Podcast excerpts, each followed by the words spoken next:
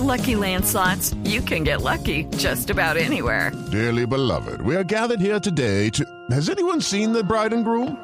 Sorry, sorry, we're here. We were getting lucky in the limo and we lost track of time. No, Lucky Land Casino, with cash prizes that add up quicker than a guest registry. In that case, I pronounce you lucky. Play for free at LuckyLandSlots.com. Daily bonuses are waiting. No purchase necessary. Void where prohibited by law. 18 plus. Terms and conditions apply. See website for details. Dos, uno, acción. El Palacio de Justicia en Bogotá, tomado sangrientamente desde hace siete horas y media. El presidente de la Corte Suprema de Justicia lanzó un dramático llamado al presidente de la República para que ordene suspender las acciones y se inicie un diálogo. A la misma hora el presidente... Hola María Clara, hola Tito, hola Diego, Amalia, a todos. Buenos días, sábado de película. Hola Luis Carlos. William Restrepo. Claro Sí. que sí, lo estamos recordando en ese fatídico episodio del 6 de noviembre de 1985. Tengo entendido que Diego estaba, perdón, Tito estaba por fuera del país. Sí, señor. Efectivamente. María Clara, ¿usted qué, dónde estaba el día que tomaron el palacio? Yo estaba en la universidad. Yo ya estaba estudiando comunicación y me acuerdo mucho que mis compañeros empezaron a decir, vamos, vamos a mirar. Yo dije, pues están como locos. Se va a meter uno en... Pero ese, ese es el espíritu, ¿no? Claro, Joven y loco. claro. Yo- Claro. Yo no podía creer eso. pues, Yo estaba fuera del país, viviendo fuera del país, y veía las imágenes en los noticieros del Mm, tanque poniéndose al frente de las puertas del Palacio de Justicia disparando para abrir las puertas. Esa imagen es aterradora. Es Pues, no- increíble, exactamente. es- Pues les quiero decir que yo en, en ese año, yo estaba estudiando en el Colegio Mayor de San Bartolomé, ahí en la Plaza Bolívar. Ese miércoles yo estaba en el ley de la séptima cuando se tomaron el Ah. palacio. Y, y así hay muchas historias alrededor de la toma del Palacio de Justicia. Alguna de ellas se recreó en la obra de teatro Siempre Viva, la Siempre Viva de Manuel Torres.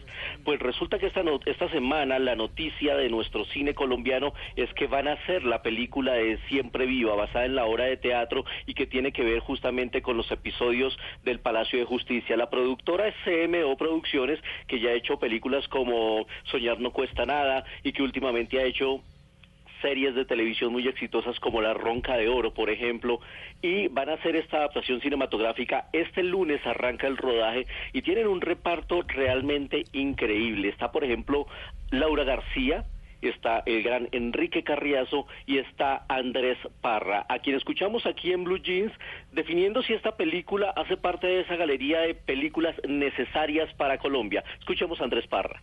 A mí me gusta más, más que necesaria, me gusta como hablar de películas importantes, que son las películas que yo siento que, con el tiempo van, van cogiendo mucha más importancia y se van volviendo mucho más necesarias y mucho más importantes, digamos. Creo que esta es de esas películas que no va a pasar de moda rápidamente, al contrario, se va a ir haciendo de moda con el tiempo. Yo prefiero ese término, que es un poco, por ejemplo, si yo pienso en La Pasión de Gabriel.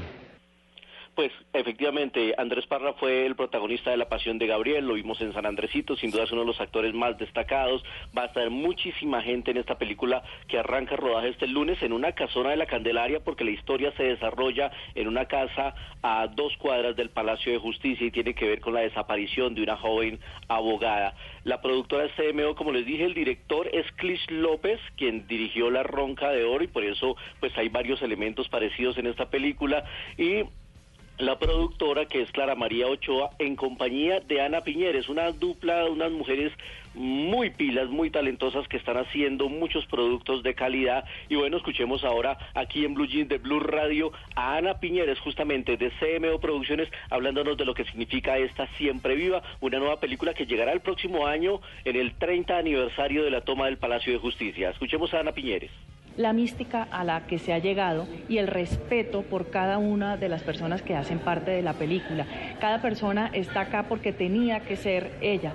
Laura García, Enrique Carriazo, Andrés Parra, Andrea, Andrea Gómez, eh, Laura Ramos, Fernando Arevalo y Alejandro Aguilar. Son además actores con los que nosotros también queríamos trabajar. Con Laura García ya habíamos hecho algunas cosas, eh, pero es gente con la que le tenemos un respeto profundo y admiración por su trabajo. Diego Jiménez, el fotógrafo, por supuesto, Clish, eh, y cada persona que se ha ido uniendo está poniendo unos elementos muy importantes para la realización de la película. Pues eh, los protagonistas del cine colombiano pasan aquí por en Blue de Blue Radio. Estaremos muy pendientes de todo lo que genere la realización de esta película, su desarrollo, su filmación que ya arranca este lunes. Así que bueno, pues buenas noticias por el cine colombiano. Y hablando de estrenos, de los grandes que llegan esta semana a la cartelera, sin duda uno de los más esperados y por una gran comunidad de fanáticos es Los Juegos del Hambre, la tercer película basada en el tercer libro de este, del tercer libro que se llama Sin de una serie de literatura juvenil de Jennifer Collins, em, perdón, de Susan Collins, pues de ese último libro, Sin Sajo, se van a hacer dos películas. La primera llega esta semana a la cartelera, escuchemos un poco.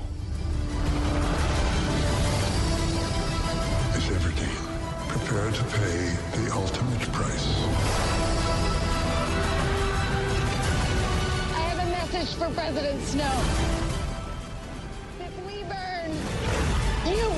Esta película es protagonizada por la ganadora del Oscar Jennifer Lawrence, eh, muy bella ella y muy talentosa.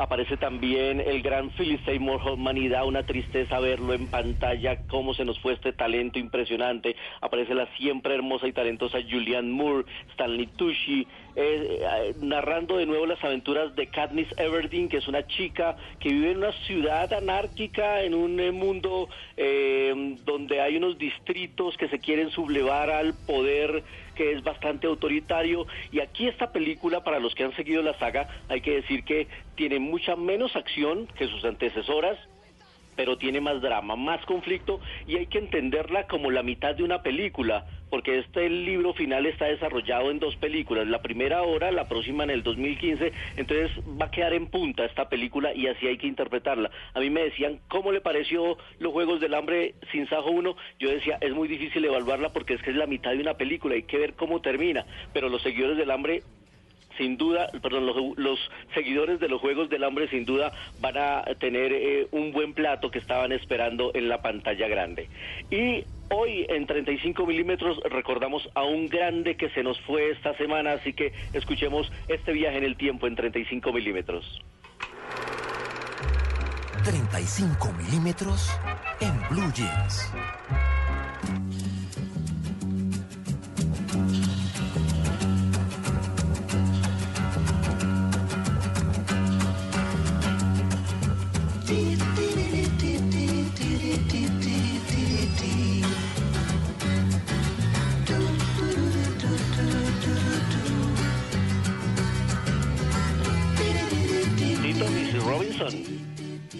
Obviamente, Simon, Simon y Garfunkel. Ah. Sí, aunque esta versión, vamos a escuchar un poquito cuando empiecen a cantar, la hacen los Beatles.